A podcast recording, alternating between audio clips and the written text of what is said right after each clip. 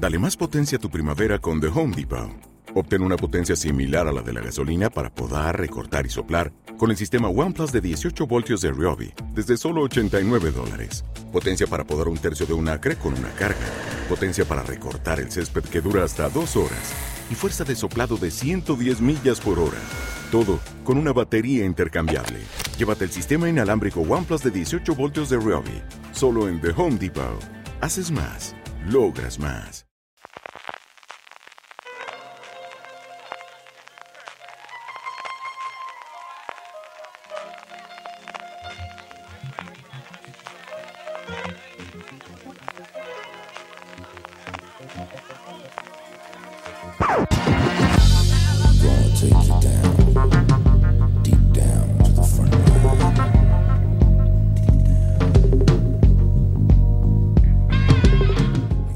Bienvenidos a Gran Angular, el programa de fuera de series donde analizamos cada semana un tema de la industria televisiva en profundidad.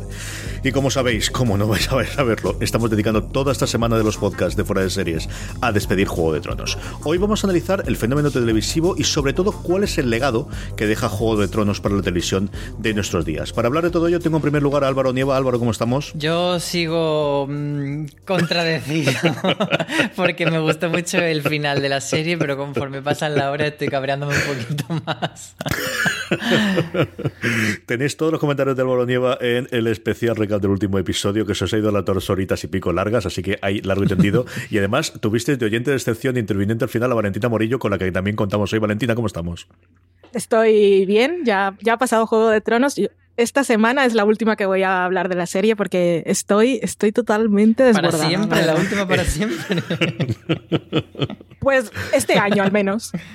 A no ser que salga la nueva Juego de Tronos que va a salir y entonces tenga que hablar sobre la serie, no. De todo eso vamos a hablar de, a lo largo de este gran angular, si existe seguidora, si existe sucesora, si, qué ocurrirá con, los, con las secuelas o precuelas, dependiendo de cómo hacerlo, en general con el spin-off de Juego de Tronos, cuáles son los próximos proyectos de toda la gente que esté involucrada en la serie y un poquito también todo, el tema de, qué queda con los escenarios eh, naturales donde se ha rodado todo ellos. Pero antes, permitidme que dé las gracias a nuestro patrocinador de la semana que es Storytel. Storytel es una plataforma de audiolibros que contiene hasta 40.000 libros listos para escuchar en español, en inglés, en catalán y en euskera. Tenéis mil temáticas para poder elegir, novelas, clásicos, ciencia ficción o fantasía como Juego de Tronos, suspense, terror y además, yo siempre pensando para los padres, tenéis cuentos infantiles para todos los pequeños.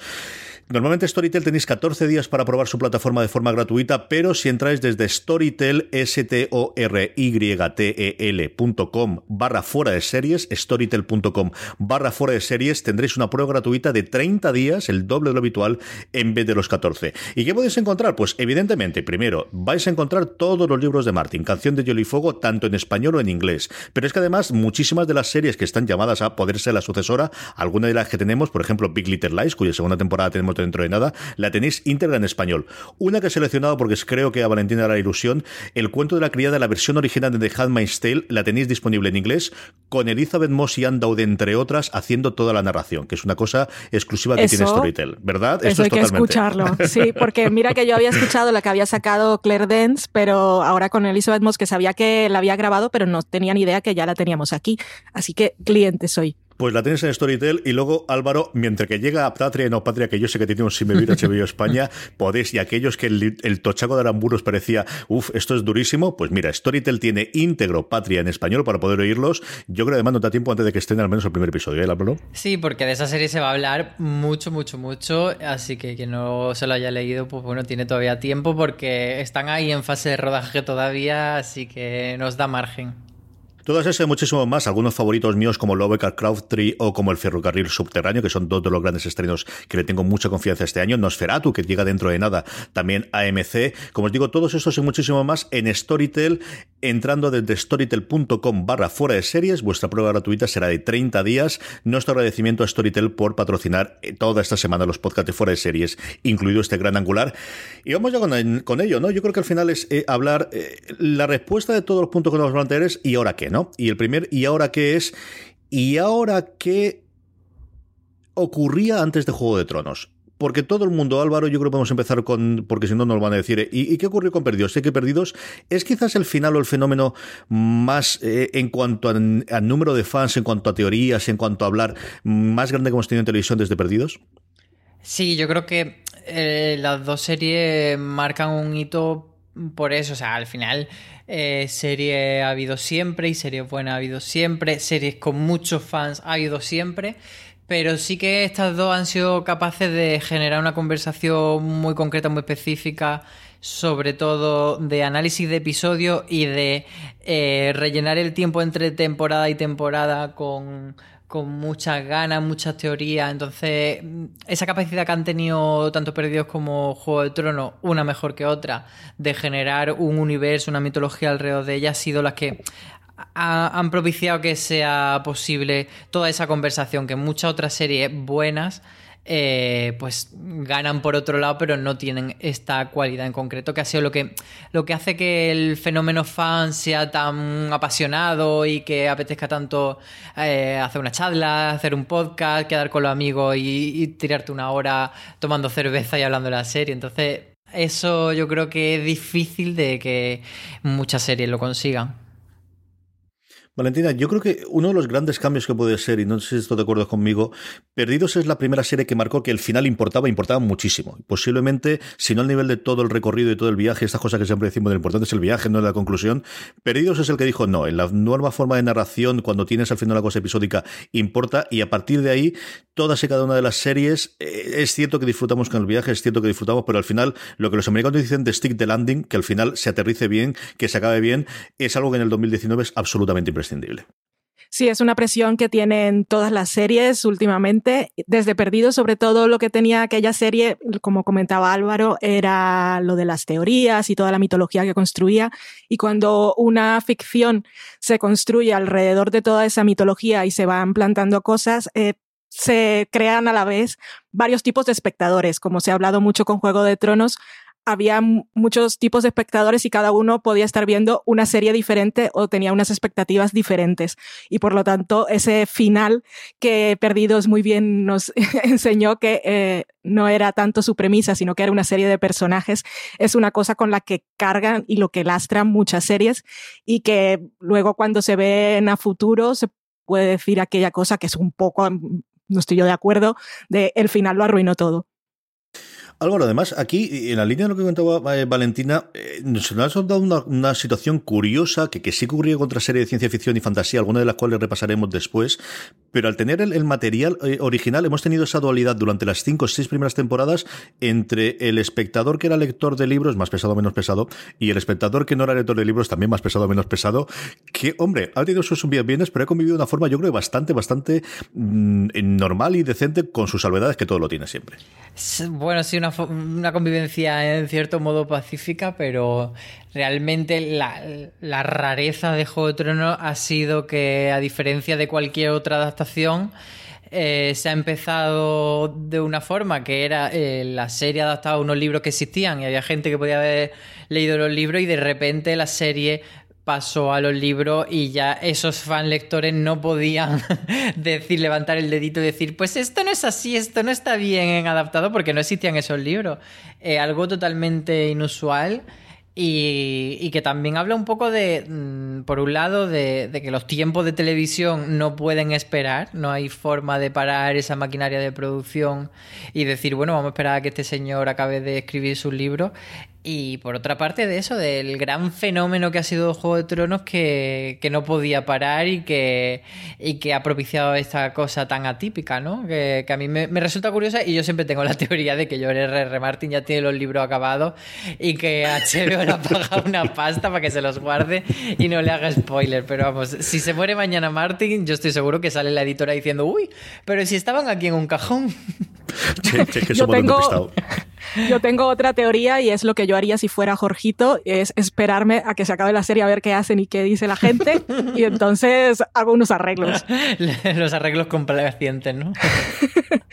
Lo que comentaba Álvaro e-, es, curioso. Bueno, lo otro que tenemos también ahora es eh, ir la serie más allá de los libros, que es algo que ha ocurrido, pero recientemente tenemos, y estoy pensando en dos que se nos vienen las siguientes temporadas dentro de nada: El cuento de la criada, que ya ocurrió en la segunda temporada, y Big Little Lies, ¿no? La que le tenemos todos un.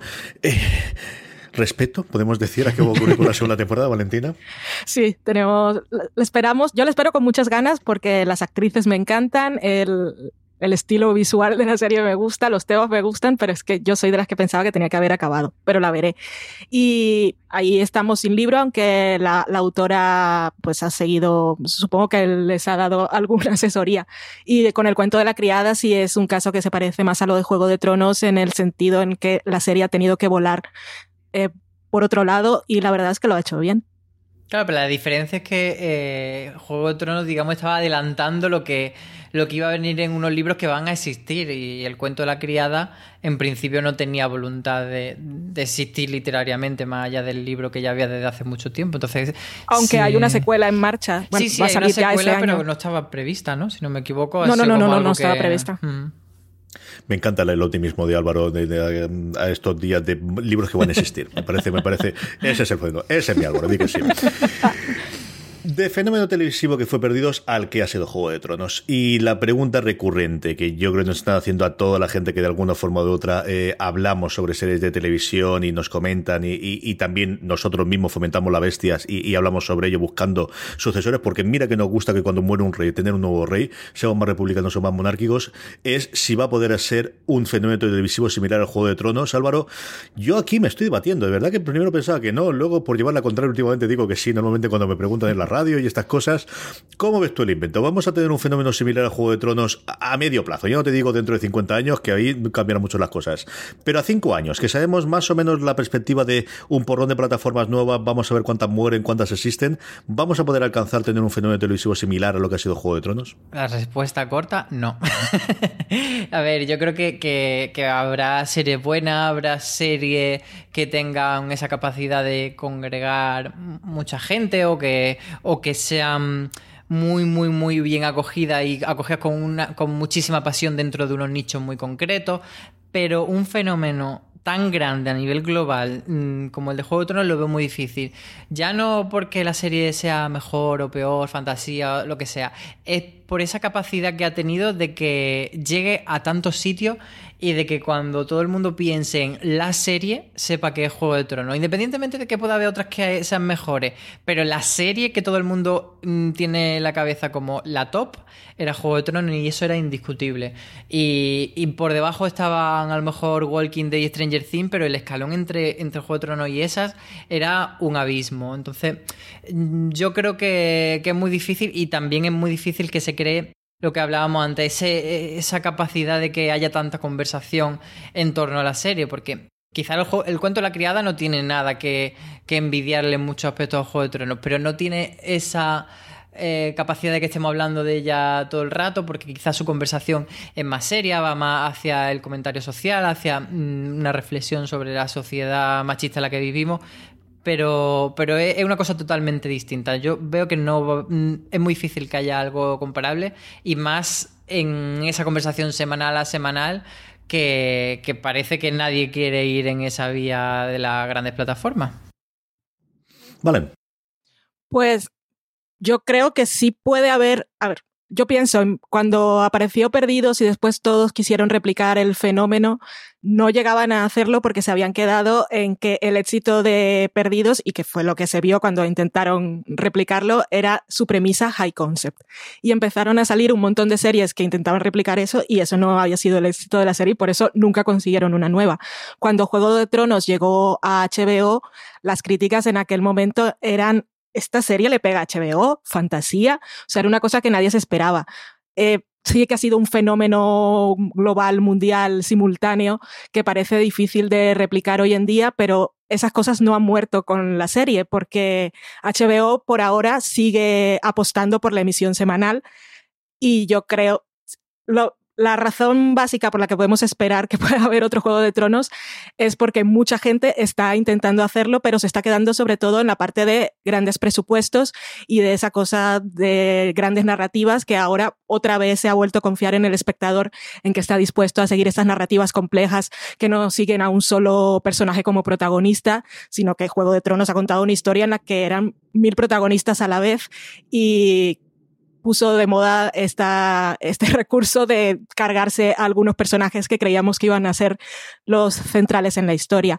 Yo creo que seguimos teniendo redes sociales que no se han muerto, que era una cosa que no estaba cuando perdidos, que sí había redes sociales, pero no, no, no había un consumo social.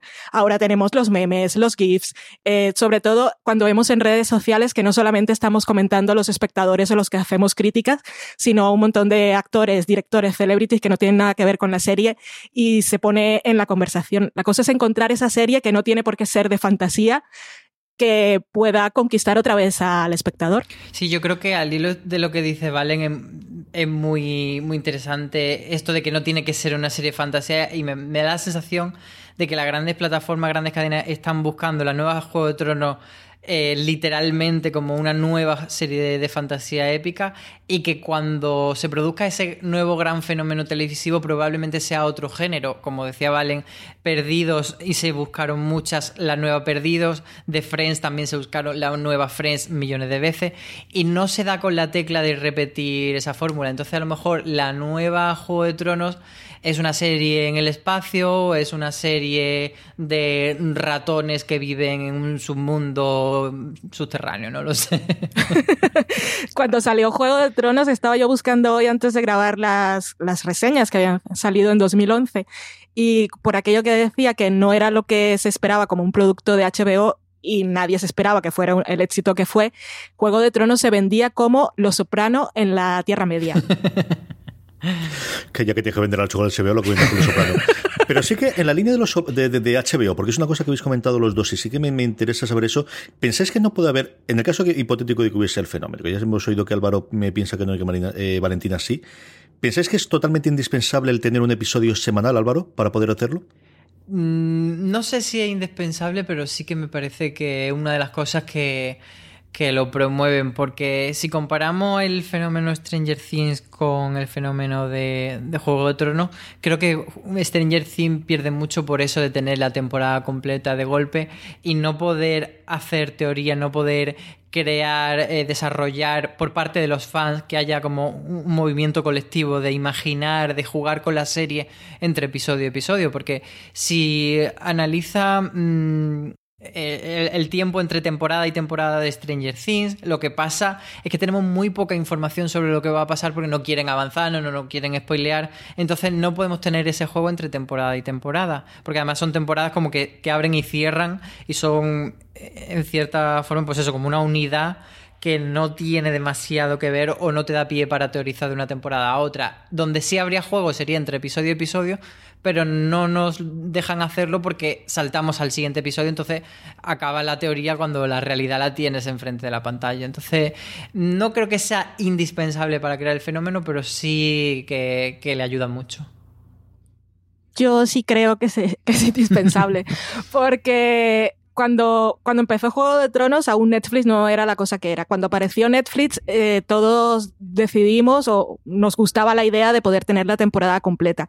Y nos hemos dado cuenta precisamente de esto, que no podemos, no hay una conversación general, que es lo que tiene, lo que tuvo Juego de Tronos, que podías hablar entre episodio y episodio y luego entre temporada y temporada, puedes seguirlo haciendo con una serie que se estrena de golpe pero esa emisión semanal es la que ha garantizado el éxito de Juego de Tronos y que estemos hablando durante tantos meses sobre ella mientras está en emisión que gente que no ve la serie porque sí, tiene que saber de qué es, sabe los nombres de los personajes y, tiene la idea de la boda roja y el Winter is Coming, son términos que han pasado a formar parte de, de la cultura popular pero es por, porque se está hablando todo el año en realidad, o durante dos años mientras la serie volvía.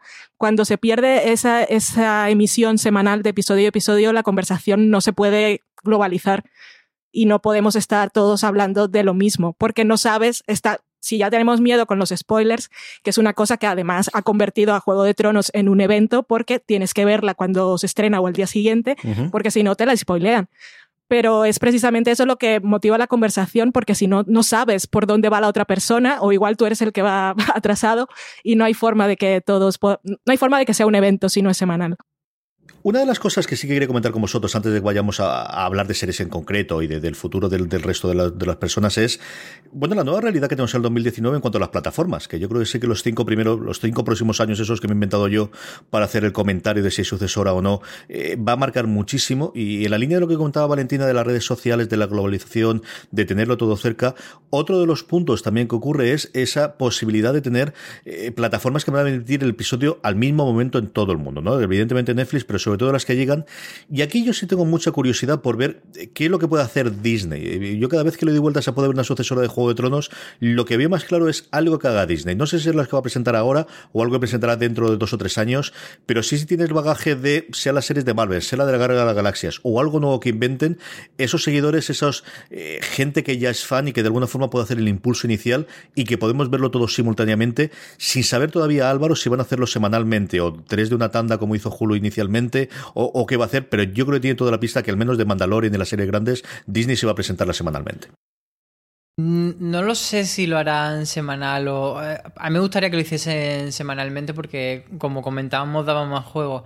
Pero, por ejemplo, de Mandalorian o las series de Marvel, no creo que podamos catalogarlos si tienen éxito como la nueva Perdidos porque ya vienen heredando algo. Ya, por muy grande que sea de Mandalorian, va a ser la serie de Star Wars y va a ser una serie que guste a los fans de Star Wars y va a tener ese público más o menos limitado y ya y que ya lo traía de casa. Entonces, no tiene ese mérito que tiene Juego de Tronos de crear un fenómeno de cero. Y lo mismo con las series de Marvel. Son series que, que si gustan son porque tienen ese fandom ya de casa y, aunque sumen a gente nueva, son marcas que existen. Entonces me parece que eh, ahí Disney no juega con tanta ventaja en el sentido de que cuando le toque crear una marca de cero, ahí será cuando veamos si, es capaz de verdad de crear un fenómeno, eh, pues eso, originario de, de Disney Plus sin que venga heredado de la franquicia que ha comprado. Vale, ¿confiamos en Disney o pensamos que puede ser HBO o será, o Dios sabe quién será, como en sumo caso fue MC eh, cuando sacó Mad Men y cuando sacó Breaking Bad y cuando sacó sobre todo eh, The Walking Dead? que hacer, hacer de vidente, visionario en estas cosas es muy complicado porque en realidad nunca sabes qué es lo que va a despertar pasiones en la gente. Es que Juego de Tronos, a mí en teoría, viendo la premisa, es que no me interesaba nada. Y aún conociendo el fenómeno, me resulta increíble que ese tipo de historia haya conseguido unir a tantísima gente. Como bien planteabas tú, yo creo que sí puede venir de una gran plataforma que esté a nivel mundial. Podría ser Disney, como Álvaro, también creo que con los proyectos que tiene ahora en cartera no lo veo muy claro, porque aparte son temas que, aparte de que no sean originales, eh, originales o que no venga, como decía Álvaro, como esa cosa nueva, ese descubrimiento, ya están un poquito quemados, creo, y bastante gastados. Teníamos esperanzas en un principio en Apple, pero como ha hecho esa presentación en la que no ha presentado nada realmente. Absolutamente nada. Entonces no sabes, porque tiene el dinero, tiene la maquinaria y podría con, con ese enorme presupuesto contratar a gente que le pudiera crear este gran éxito, pero no lo veo muy por la labor, no sé qué es lo que van a hacer. Si las emitieran semanal y tuvieran una cosa que revolucionara mucho, que sorprendiera y que conquistara al espectador, podría ser. Lo que sí tengo claro es que no va a venir de Netflix porque su sistema de, estreno de series a mí me gusta como espectador porque si me gusta me la acabo, pero es, eso, si te gusta te la acabas y, y el tema ha muerto y mantenerlo vivo durante un año hasta que regrese la temporada es complicado. Yo diría Apple si alguna vez lo intentara, pero no lo sé. Amazon también tiene presupuestos y proyectos ahí en camino, pero tampoco le veo yo muchas ganas a Amazon. Vamos a hablar de Amazon, vamos a hablar también de alguna más, porque sí que tenemos aquí, bueno, pues lo que todo el mundo suele recurrir, ¿no? Incluso nosotros en alguno de los posts que hemos hecho acerca de quién podría ser la sucesora de un caso, y lo comentaba antes tanto Álvaro como Valentina, eh, cómo el fenómeno se vuelve a repetir y cuando algo tiene éxito en Hollywood, todo el mundo lo copia. Y la locura que se está produciendo por conseguir ya no series de, fantasía, sino novelas en las que basar, o universos incluso en, en alguno de los casos, casos, quizás el más eh, significativo de Amazon, que lo comentaremos, que poder adaptar y a partir de las cuales poder crear una franquicia como ha sido Juego de Tronos. La que todo el mundo comenta en este caso siempre y es Amazon, por las cifras absolutamente mareantes, solo por los derechos de poder utilizar el universo de, J.R.R. Tolkien, cuando llegaron al acuerdo con su familia, antes de empezar a hacer una, una producción, es las series, y aquí yo sí me atrevo a decir eh, series en plural, porque yo creo que van a hacer muchísima cosa alrededor de los Señores de los Anillos, Álvaro. Sí, pero yo insisto en que creo que esto no va a ser eh, la nueva Juego de Tronos que va a conquistar a los fans del Señor de los Anillos, que son muchos, pero no va a tener el poder de crear un fandom de cero y de, y de que la gente que no se ha interesado por este tipo de historia vaya a ellas. Y un poco porque va. no va a resultar refrescante, no va a resultar como eso, una cosa que no has visto antes, que me parece que por ahí va a perder un poco. Y estamos viendo eso, que eh, todo lo que se propone ahora son nuevas series de, de fantasía épica y, no olvidemos que precisamente cuando salió El Señor de los Anillos en cine, salieron a rebufo muchas otras películas de corte similar, algunas como un poco más para público más, más familiar, pues estaba La Brújula Dorada, estaba Las Crónicas de Narnia, pero no llegaron a ser ese fenómeno que fue El Señor de los Anillos. Entonces, siempre cuando se intenta replicar esa segunda parte, ese, ese subirse al carro, mm, no sale tan bien. Y El Señor de los Anillos, a ver si, si no muere por, eso que dices tú precisamente de los presupuestos tan altos, de que al final eh, hayan gastado tanto dinero en derechos y gasten tanto dinero en producir una serie a nivel de producción de Juego de Tronos, que luego las cifras no le den, porque no olvidemos que Juego de Tronos empieza, o sea, si vemos, mm, no hace falta ver los presupuestos, viendo la calidad de las primeras temporadas y viendo la de la última, a nivel de producción me refiero, eh, está claro que ha tenido una subida de dinero impresionante y eso es porque se lo podían permitir porque la audiencia estaba respaldándolo. Ahora, ¿el Señor de los Anillos va a tener esa audiencia que justifique una cifra tan mareante? Pues eso habrá que verlo y puede que sea la piedra en el zapato para que muchos de estos proyectos acaben muriendo sin concluir todas las temporadas que tenían planteadas. Valentina.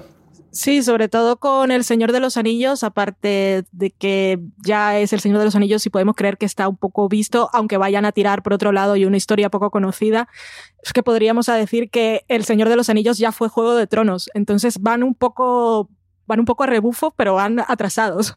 Bien, es como si tuviesen que haberla estrenado hace tres años y no, no sabemos cuándo, porque aún no sabemos cuándo se va a estrenar. Así que yo no lo sé, no, no la veo ahí la sucesora, es que ni siquiera la veo como una serie exitosa, sobre todo por el poco amor que le pone Amazon a sus producciones. No sé si, bueno, tú, yo creo que tú sí lo has visto, eh, CJ, el programa de, de Patriot de Patriot Act, el de Netflix, que ahí se puso a explicar qué era lo que le interesaba a Amazon y no son las series y no es la producción. Amazon lo que le sigue interesando es vender y su dinero lo gana de la tienda y de los servidores que le paga Netflix, que le debe pagar un pastón. Pero no sé, no, no, no veo un éxito viniendo de Amazon porque es que no, no están interesados, creo. Yo creo que el gran problema que tienen en, en eh, Amazon con, con el, mundo de Prime es que la gente no sabe que lo tiene.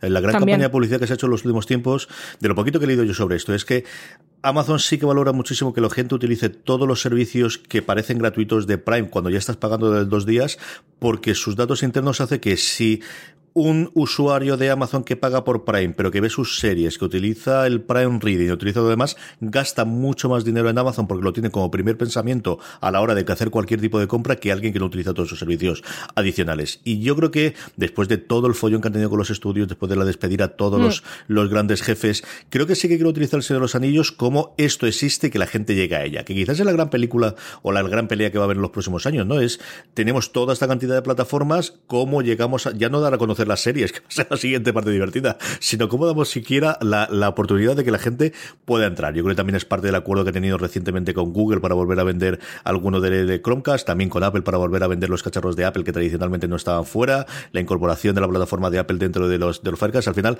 todo el mundo está jugando a al menos que llegue al consumidor final y ya nos pelearemos por tener mejor producto o peor producto para, para poder hacerlo. ¿no? Y, y, yo creo que ahí sí que de, cara, yo creo que en 2020 se estrena como muy tarde en 2021, sí que está girando toda su eh, nueva reestructuración a nivel industrial y a nivel de producción y sobre todo del, nuevo eh, usuario, de la nueva plataforma, que no es mala, pero tampoco es Netflix, eh, eh para, para utilizar esa punta de lanza que desde luego de, de las series de los anillos no sé si en la quinta temporada hablaremos, pero la primera es indudable que desde luego nosotros hablaremos, igual que absolutamente todo el mundo.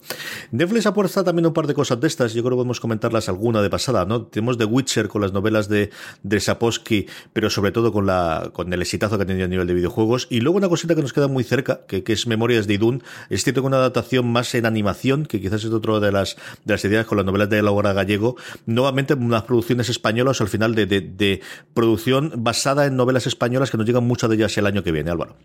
Sí, yo creo que mmm, volviendo al tema de, del nivel de, de, fandom que puede generar, yo creo que la animación es complicado que llegue a un público tan amplio que no está acostumbrado a ver animación como una serie de acción real. Entonces, Memoria de Idun, y además es muy interesante que sea una, una serie española que salta la animación, que no es tan típico, pero yo creo que se va a limitar a, su fandom o al público más joven, y su fandom que no es poco, por cierto, y al público más joven, pero sí que algo bastante interesante que probablemente si no fuera por Netflix nunca habría llegado como serie de animación a la televisión aquí en España. Entonces eh, es chulo. Y The Witcher yo creo que sí que es la gran serie por la que Netflix apuesta como hizo en su día con Marco Polo para ser su Juego de Tronos veremos a ver si lo consigue. No sé si vosotros tenéis apuestas al respecto.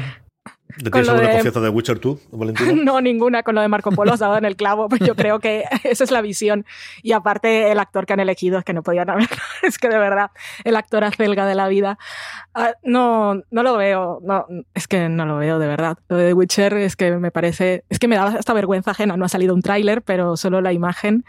Y es que, como comentaba Álvaro, parece que todos los proyectos que hay ahora son muy nicho, que se podía pensar que Juego de Tronos lo era, pero es que en realidad van a un público, ellos, ellos pensarán que no, que, que van a un público más amplio, pero parece que van a, a, públicos más concretos que quieran seguir viendo un poco el mismo tipo de historia y tienen que ampliar un poco la visión y, y es, dar ellos el, el, paso y el paso que rompa la nueva barrera, como ya hicieron las que vinieron antes, y no intentar hacer lo mismo porque ya, es, ya el muro ese está roto.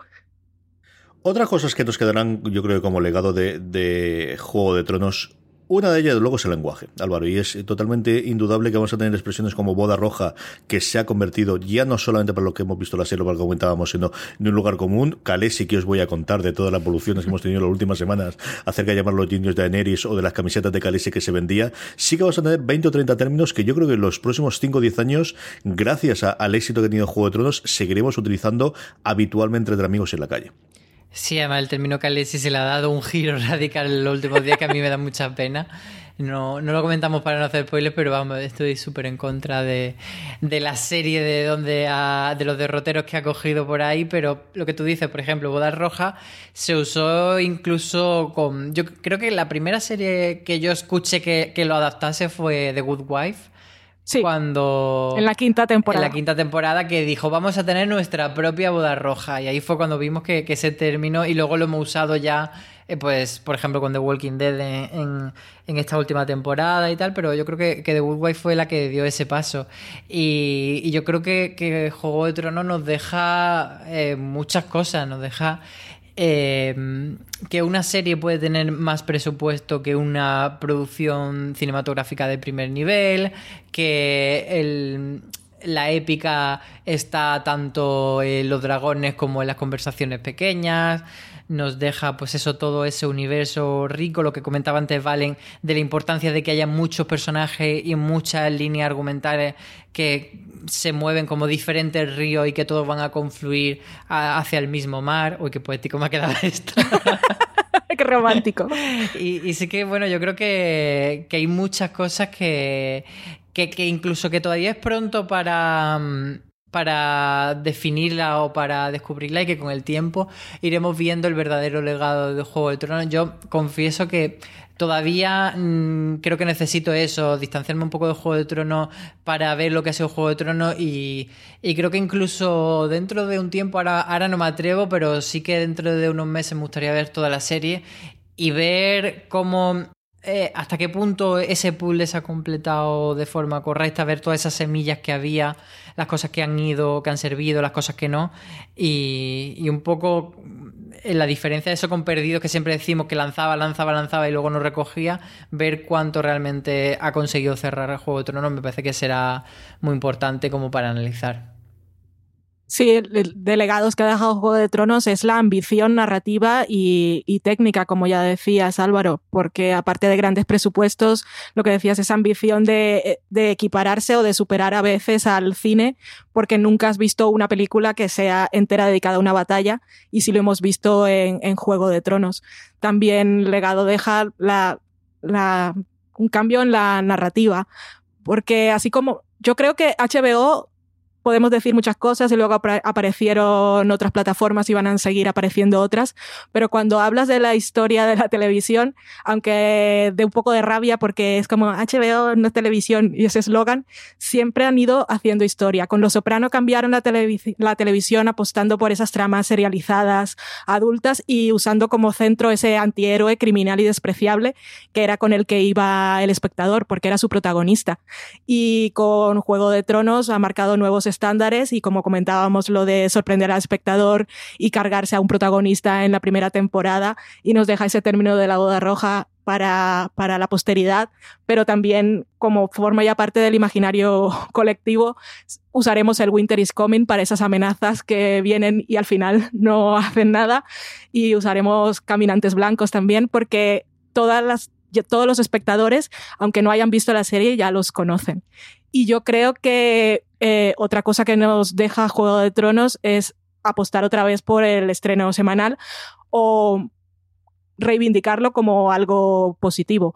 I don't know. creo que es lo que por donde va el legado. Un montón de frases, como dice Valen. Yo creo que del último episodio, el Tito, siéntate. Va a ser una. Ya, yo lo uso. Siéntate y calla, se puede decir en todas las comidas familiares. yo creo que se me lo voy a quedar del último episodio, por ejemplo. Es maravilloso. También eh, para los directivos y los que toman las decisiones les deja claro que no hay narrativa que tengan que, no hay un género al que puedan despreciar, porque el género fantástico antes de Juego de Tronos sí había otras historias, pero no se podía considerar como algo serio, respetable y que pudiera atraer a tantos espectadores de forma tan, tan amplia. Y otra cosa que creo que también es importante, el cambio de modelo respecto a las series de network de vamos a hacer X temporada y ya veremos, ya veremos, ya veremos lo que pasa. Cuantas más sean mejor. Eh, sí que Juego de Tronos no creo que naciese con la voluntad. Bueno, ellos siempre han dicho los creadores que tenían como 70 mm, horas, una cosa así en la cabeza, pero realmente si no hubiese funcionado el invento, eh, no hubiesen podido completar ese plan. Pero sí que creo que llega un momento en que HBO, no sé si sería en la temporada 3 o la 4, que dijese, venga, vamos a sentarnos y vamos a decidir cuándo vamos a cerrar exactamente la serie. Entonces, eh, que se cree una serie con esta capacidad de, de, conclusión desde el principio, yo creo que, que, ha marcado un antes. Después, por ejemplo, estamos viendo una serie mm, que es totalmente distinta, que es Is Us, que el creador también lleva mucho tiempo diciendo eh, no quiero que la serie se tire como un chicle, yo creo que esto da para cinco temporadas y las tengo más o menos planificadas en mi cabeza. Entonces, esa nueva forma de ver las historias televisivas como una narración total que tendrá un principio, un desarrollo y un fin, en vez de una historia que se va construyendo sobre la marcha como un rascacielos a ver hasta qué piso llegamos, eh, sí que es un gran cambio. Sí, sobre todo que no se queden en lo de cómo funcionaba como evento y la gente comentaba las teorías y teorizaba de aquí desde la primera temporada hasta la última y hasta el último episodio, que no se queden en que eso es lo más importante, porque HBO también tiene Westworld y es ciencia ficción y también puedes teorizar mucho, pero vemos que esa no es la clave del éxito. Entonces, que no, que no se queden mirando un solo punto en el infinito porque el universo es muy amplio. Álvaro, tú hablabas de los creadores y yo creo que es una de las cosas también tenemos que comentar qué va a ocurrir ahora con Benioff y Weiss, dos personas relativamente desconocidas, habían hecho sus cositas, sobre todo eh, en cine y en cine independiente, y que se han convertido en las dos personas de, bueno, pues de, más importantes a nivel de producción, desde luego, en Estados Unidos. Ellos confirmaron que no querían estar, al menos a nivel de, tomar decisiones, en ninguno de los spin-offs, que terminaremos luego comentándolos ellos el, el programa. Sí que yo creo que estarán desde luego con productores ejecutivos y cobrarán los cheques que le correspondan por haber levantado el, el, monstruo que al final le va a dar de comer durante mucho tiempo, o al menos eso espera HBO. Y después de una cosa rarísima que fue que el Confederate, que es una serie que fue recibida, yo creo, de la forma más, bueno, pues cajas destempladas se, se queda quedarse corto. Desde luego se le tiró encima toda la crítica, especialmente americana, cuando se fue, en un momento muy sensible, una cosa que yo creo que no subieron ni leer ellos bien ni la propia HBO. Se quedó en segundo plano, yo creo que ese, ese proceso o esa serie no va a ver la luz del día, al menos los próximos cinco años. Y lo último que tenemos de ellos, lo que sabemos es que dan el salto al cine y que los han fichado eh, Disney para hacer la próxima trilogía de la Guerra de las Galaxias. Álvaro. Sí, es que con esto de Confederate eh, hubo esa polémica por... Mm, que, por otra parte no era ninguna sorpresa, de que estaban hablando de un tema mm, en el que eh, lo racial era muy importante y no habían contado con ningún eh, guionista pues que no fuese blanco. Eh, pero vamos, que no nos extraña porque con las mujeres en Juego de Tronos ha pasado lo mismo que no, la, no han contratado una sola mujer desde la temporada 3.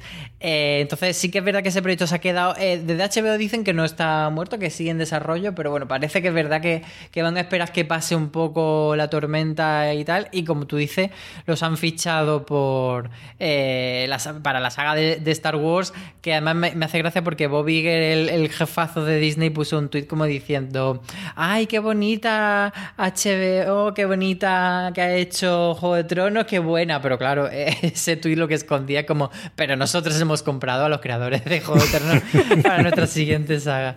Yo creo que mm, lo pueden hacer muy bien en Star Wars en el sentido de que son capaces de, crear mundos y eso es lo que necesita una saga de Star Wars y ellos son dos guionistas de los más top en el momento. Entonces, mm, yo ahí les voy a dar una oportunidad, pero no esperemos que haya personajes femeninos potentes. Pero bueno, eso será para los fans de Star Wars será un alivio, yo creo, más que una pena.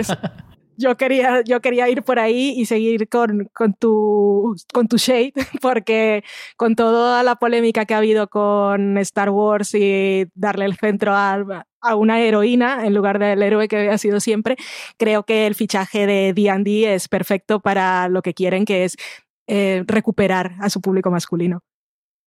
A ver qué ocurre. Yo creo que, que salirte de con, sobre todo con el follón que ha tenido con el fandom en las últimas dos temporadas, que yo creo que tampoco era otra cosa, y meterte en el de la Guerra de las Galaxias, que debe ser de los más complicaditos que hay.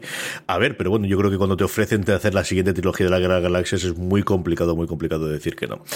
Y una cosa que nos que demuestra los grandes cambios que hay últimamente en los últimos años en la televisión, y es que seguimos emocionándonos cuando se pasan las estrellas y directores y guionistas del cine a la tele, pero están ocurriendo grandes fichajes al contrario, porque recordemos, por ejemplo, los hermanos rusos que empezaron en tele y míralos ahora con Los Vengadores, así que pues la tele es más cariño y más respeto. Yo creo que acabarán haciendo, volviendo a tele, pero yo, yo creo que sí que eh, yo también intento ponerme en su lugar y, creo que lo que tienes ganas es de alejarte de los dragones al menos durante 4 o 5 años, como sea. O sea, esto tiene que haber sido. Porque una de las cosas que no hemos comentado, yo creo que también es uno de los grandes legados que quedará, es cómo se puede hacer logísticamente una serie en tantísimos países, en tantísimo funcionamiento y que todo, al menos desde fuera, funcione perfectamente. Que es de las cosas que a mí siempre me ha impresionado más de, de Juego de Tronos, Álvaro. Pues con mucho dinero de J. Así se hace. no, pero es verdad que eh, eh, una proeza a nivel de, producción, pero, pero claro, es que tenían el mundo a sus pies literalmente, sobre todo en las últimas temporadas, que todo, toda ciudad se mataba porque su rodaje fuese en su ciudad, porque al final era una inyección económica y una inyección promocional enorme. Nosotros en España hemos tenido suerte de que ha habido mucho, muchas localizaciones de Juego de Tronos aquí en nuestro país, en distintas partes además. Y, claro, pero que con dinero llega a todo sitio, con dinero incluso puedes recrear, em, porque para quien no lo sepa, esa parte que vemos de desembarco del rey en el, en el penúltimo episodio, es reconstruido todo de cero en un, en un parking en Belfast. Y, y, por ejemplo, las atarazanas de Sevilla que sirvieron para la parte de, estos bajos de, de, desembarco del rey que vimos la temporada pasada y que volvemos a ver en, en el penúltimo episodio, donde Cersei y Jamie se despiden. Eh, en esta temporada, en la, temporada anterior era la Tarazana de Sevilla, pero en esta temporada era una recreación exacta de la Tarazana de Sevilla en mm, un plato de televisión. Entonces, pues eso, eso nos, nos, da la medida de, de cuánto dinero había y de cuánto posible tenía esta serie. Lo que nos va a quedar, Valentina, es un montón de sitios, desde luego, que visitar y que conocer. Y ahí tenemos unos cuantos. Desde luego, aquí en España, Belfast, como lo comentaba antes Álvaro, ¿no? que será el lugar centrado, Croacia, y, un montón de sitios que, bueno, pues que, igual que esos recorridos famosos que se hacían de, cine originalmente y también de televisión después con Los Soprano en Nueva York, vamos a tener un montón de esos sitios en el que ya conocemos, por ejemplo, Suna, creo que no me acuerdo si era el turismo un 100% o un 150% lo que había subido de año en año y que vamos a visitar muchos de los fans de la serie. Sí, eso nos queda de regalo para todos y también deja industria en muchos países. Eh, creo que era en Irlanda precisamente donde ya quedaba como un museo que se un museo, vamos, que se quedaban todos los sitios en los que habían rodado o organizados para visitas turísticas de aquí al resto de los días, pero creo que era un museo oficial de Juego de Tronos. Y así en el resto de países, que decía Álvaro que esto se puede hacer con dinero, y es verdad, pero también hay que tener una ambición detrás, porque si no se hubiesen ido a rodar es que no sé si han rodado en 26 localizaciones diferentes, me pareció leer que ahora no recuerdo de memoria, pero son muchísimos escenarios naturales en diferentes países, que es un, a nivel de producción, es una locura. Juego de Tronos, todo lo que, todo lo que movió y todo lo que moverá a futuro para, para esos sitios que quedan en, en los países de origen pero que no tenía que haberlo hecho realmente. Y, y, ahora hay un estándar diferente y muy alto para el resto de producciones, no solo en este sentido, sino también el uso de efectos visuales, porque me acuerdo, yo siempre me acordaré y siempre quedará como broma el croma de la barca de Ringer, pero esas cosas, aunque se les cuele una botella de plástico o un vaso de Starbucks, eh, los estándares para el resto de series ya, ya vienen muy diferentes a como eran. Álvaro, y las actrices y los actores, ¿cuál de estos va a tener mejor carrera eh, después de Juego de Tronos y cuál de ellos le marcará para siempre el... No, fue el de Juego de Tronos y de ahí jamás hizo absolutamente nada más. Un Mark Hamill, ¿no? Así... poco más o menos. Pues... Porque Marsden ya sabemos que, mira, después de The Bodyguard, no lo sé lo que será, pero al menos una serie de éxito después ha tenido. Pero tenemos algunos, sobre todo los que han llegado hasta el final de, de la última temporada. ¿Qué va a ocurrir con toda esta gente? Sí, yo creo que los que, los que se han ido saliendo de la serie antes han tenido esa esa suerte de poder participar en otros proyectos cuando Juego de Tronos todavía estaba viva, eh, como tú dices, como Richard Madden. Eh, yo confío mucho en Sophie Turner porque me parece una actriz muy guay y, y creo que tiene potencial de estrella. Eh, luego Lena Headey yo creo que en realidad ha demostrado que, y se merece el Emmy, eh, que es la mejor actriz que hay en la serie, pero yo me da la sensación de ella, por cómo es mm, como persona, no va a querer meterse ya a esta altura de, su carrera en grandes producciones, en un Marvel o tal, y que como que va, ahora que ha ganado la pasta suficiente para vivir tranquila, que se va a coger los papeles que le hagan feliz, ya sean en teatro o ya sean en películas pequeñitas, y que no la vamos a ver como, pues eso, como cabeza de cartel de de, grandes producciones. Eh, a ver qué pasa con el resto. Yo tengo dudas, por ejemplo, con Macy Williams si, si a pesar de, lo guay que ha sido Aria va a ser capaz de reconducir su carrera porque tiene un físico que, que, que jodido decirlo, pero que, es verdad que, es difícil colocarla en otras producciones o que los productores la vean en otras producciones más allá de por ser el reclamo de Juego de Tronos. Eh, a mí sí me gustaría que, que, tuviese esa carrera. Y luego yo creo que Emilia Clarke y Keith Harrington lo tienen difícil una vez que se pase la moda. Porque no son tan buenos actores como otros. Especialmente Emilia, que ahora a nivel imagen de su personaje sale regular parada. Valentina, ¿quién ves tú con mejor futuro en, esto de la interpretación de todos los, los, que han quedado al final para el Juego de Tronos? Sophie Turner, como decía Álvaro, yo le veo bastante potencial y ya la hemos visto en X-Men. Eh, Wendolyn Christie, que decías Álvaro que Macy Williams tenía un perfil un poco complicado y Gwendolyn Christie también lo tiene, pero la vimos en maravillosa en Top of the Lake y tiene un par de proyectos ya en marcha. Uno creo que es una, una biopic de David Copperfield, pero no me acuerdo, no tengo IMDB abierto. Eh, una actriz que a mí me gustaría ver mucho, mucho, mucho es eh, la actriz que interpretó a Miss Sunday, porque a mí me encanta. Estoy viendo ahora, se llama Natalie Emanuel. Y, es, muy divertida, además, ella. Es una cachonda porque después de cierto episodio en Juego de Tronos puso algunos comentarios que me hicieron quererla aún más y, yo le veo futuro, falta que la contraten. Por ejemplo, el que ya tiene algo asegurado es el actor que interpreta a Bron, que no me acuerdo ahora el nombre, pero es que saqué justo la noticia y era uno de los protagonistas de La Torre Oscura. Mm. O sea que trabajo, es que son tan conocidos que es difícil que no los vayan fichando para algunos proyectos, pero que tengan mucha, mucha, mucha carrera. A mí me gustaría en Sophie Zarner, eh, Lina Headey y Natalia Emanuel. A ver qué ocurre con todos ellos y terminamos ya el gran angular hablando de los spin-offs. Al final eh, sabemos que HBO encargó originalmente cinco eh, propuestas de guion, cinco pilotos eh, escritos, de los cuales ya hay descartados alguno que conozcamos porque alguno de los autores y que de momento está confirmado la grabación de uno de ellos. No hay un título oficial, pero sí se ha filtrado por ahí que podría llamarse Blood Moon. Es uno coescrito por George R. R. Martin, que se alargaría unos cuantos miles de años, entre 3 y 5 mil yo he leído de todo, porque eh, en la historia del universo de Juego de Tronos, y sabemos la protagonista, y aquí yo creo que, también jugaron con el tener una protagonista femenina, aunque luego al final hemos tenido una serie con Juego de Tronos tremendamente coral, así que ya veremos al final qué queda esto en cuanto a, a protagonista con Naomi Watts. Se está empezando a rodar ahora, va a ser desde luego uno de los grandes estrenos para el 2020, la gran apuesta va HBO. ¿Y qué confianza le tenemos a este spin-off y a todo lo que puedan crear? ¿Qué más? ¿Cuánto van a poder alargar el chicle, eh, Álvaro? Es que es muy complicado porque mm, no sabes qué es lo, correcto para acertar. Porque si hace una serie muy parecida a Juego de Tronos, pero que ya no tienes a los personajes que te han enamorado, pues puedes tener esa sensación de, mm, sí, pero no, porque no es Juego de Tronos. Pero si ahora mm, giras mucho el género el tono y buscas hacer algo muy diferente, pues también puede que aciertes o puede que no. Yo creo que todo el mundo le vamos a dar la oportunidad a ese spin-off, pero no sé si, si, vamos a ser capaces o va a tener la gente esas ganas de embarcarse y, si les va a convencer la propuesta. Mm, yo creo que, que a nivel éxito mm, va a ser mucho más flojo que Juego de Tronos. A nivel calidad, pues ya veremos. Sobre todo con esta serie que en un principio creo que era George R. R. Martin el que quería que se llamara La larga noche, que al final no pudieron usarlo porque ya lo habían pensado como título para uno de los episodios de la serie. El problema que tiene es que cuenta unos orígenes, se va muy atrás en el tiempo, pero cuenta los orígenes de unos personajes que al final no tuvieron demasiada relevancia al final de Juego de Tronos.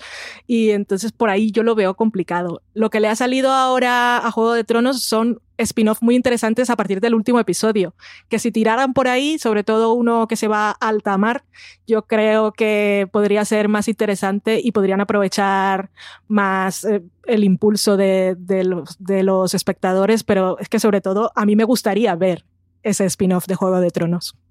Yo creo que ellos intentaron alejarse lo máximo posible y 5.000 años, pues hombre, para alejarte no está mal, ¿no? Para empezar a hablar. y también trataron de, de, hacer no secuela al principio hasta que supiesen cómo acabar la serie, ¿no? Y de, que al final la autorización a esto se dio hace, como os digo, hace un año y pico, en el que los guiones yo creo que no estaban presentados por parte de Benioff y Weiss e intentaron ir. Yo creo que a partir de ahora es cuando se sentarán y dirán, vamos a ver, la precuela ya la tenemos en funcionamiento ahora. Con toda la gente que hay aquí, vamos a negociar contratos con ellos, a ver si podría ser o no, porque al final yo creo que el tirón de hacer, pues eso, el, el clásico spin que hemos tenido pues en todas las comedias eh, de coger alguno de los personajes y ver cuáles son las andazas futuras, yo no descartaría desde luego a uno o dos años vista que eso lo tengamos. Y yo creo que HBO dependerá mucho de cómo funciona el resto de sus series, a ver qué le funciona Big Little Lies en la segunda temporada, a ver cómo le funciona Watchmen, a ver cómo le funciona este primer eh, que ven ellos en el piloto. Yo creo que mucho se marcará y recordemos que el piloto de Juego de Tronos es el segundo piloto, que al final prácticamente se hizo desde cero con cambios en el casting y con el rodaje de, casi dos tercios de las, de las escenas del primero al segundo. A ver, eh, esa producción, si siguen teniendo todavía tiempo, yo creo que no tienen la misma posibilidad que tenían de, de volver a recrear o volver a, pasar tiempo y darle tiempo a los creadores para poder hacer la, la, serie que tenían hace, pues eso, en el 2011, cuando teníamos una HBO con una serie que funcionaba y, no, y ahora que yo creo que necesitan sí o sí el, que esto esté en funcionamiento en el 2020. El caso es que segurísimo que estaremos para hablar de ello, por mucho Valentía diga que no hablemos de Juego de Tronos, volveremos a hablar de Juego de Tronos, y os digo yo, bueno, a final de año que voy de contar y estas cosas, y cuando llega el siguiente, y vamos a tener una racha de es la nueva Juego de Tronos, es el nuevo Juego de Tronos, que ríete tú de este es el, el teléfono que se mata el iPhone, que fue el chiste recurrente durante varios, varios años. Aquí estaremos seguros para comentarlo. Álvaros, muchísimas gracias por haber estado en este podcast de Gran Angular hablando del legado de Juego de Tronos. A ti, voy a, recogerme en mi habitación a intentar lamer las heridas como pueda. Pobre. Pobrecito mío. Valentina, un beso muy fuerte. Hasta el próximo Gran Angular un beso muy fuerte y me ha encantado hablar con vosotros. Y ahora, sin venir a cuento, me ha venido una idea a la cabeza, gracias a Álvaro, pensando en la, en la nueva Juego de Tronos. Me ha molado la idea, así como vendieron Juego de Tronos es Los Soprano con espadas, podrían ser una, una nueva Juego de Tronos en el espacio y en el futuro y con más cosas. y así nos vamos de lo medieval, pero seguimos hablando del presente y todas esas cosas que son al final las que nos molaban de aquella serie. Yo creo que no habrá menos de tres series este año que digan está la Juego de Tronos en el espacio. The Expanse lo van a vender así segurísimo. Y dicen dos o tres. Vamos, entre 2019 y 2020 segurísimo, no tengo ninguna duda. ¿Sabes qué, qué serie tiene buena pinta? Pero no va a ser muy grandilocuente, al menos en principio, porque tiene producción de la BBC, es coproducción con HBO. A mí la de His Dark Materials, el tráiler me moló muchísimo y tiene una cantidad de actores que los amo a todos y eso es mi, mi nueva, mi, nuevo, mi nueva serie nueva, nueva serie nueva, qué maravilla, qué bien hablar, qué elocuencia. Es esta, yo creo, más que Watchmen tenemos un montón, desde luego, durante este año. Si, si estrena, no nos va a ganar. Espérate que llegue Apple, espérate que llegue Disney. Madre mía de mi. Anda, que nos vamos, nos vamos a aburrir poquito. Gracias a todos vosotros por escucharnos. Gracias a Storytel. Recordad, storytel.com barra fuera de series para tener el doble de tiempo para la prueba gratis. 30 días en vez de los 14 habituales. Storytel.com barra fuera de series. Gracias a Storytel por patrocinar todos los podcasts de esta semana de fuera de series. Y a todos vosotros por escuchar. Gracias por estar ahí. Recordad, tened muchísimo cuidado ahí fuera.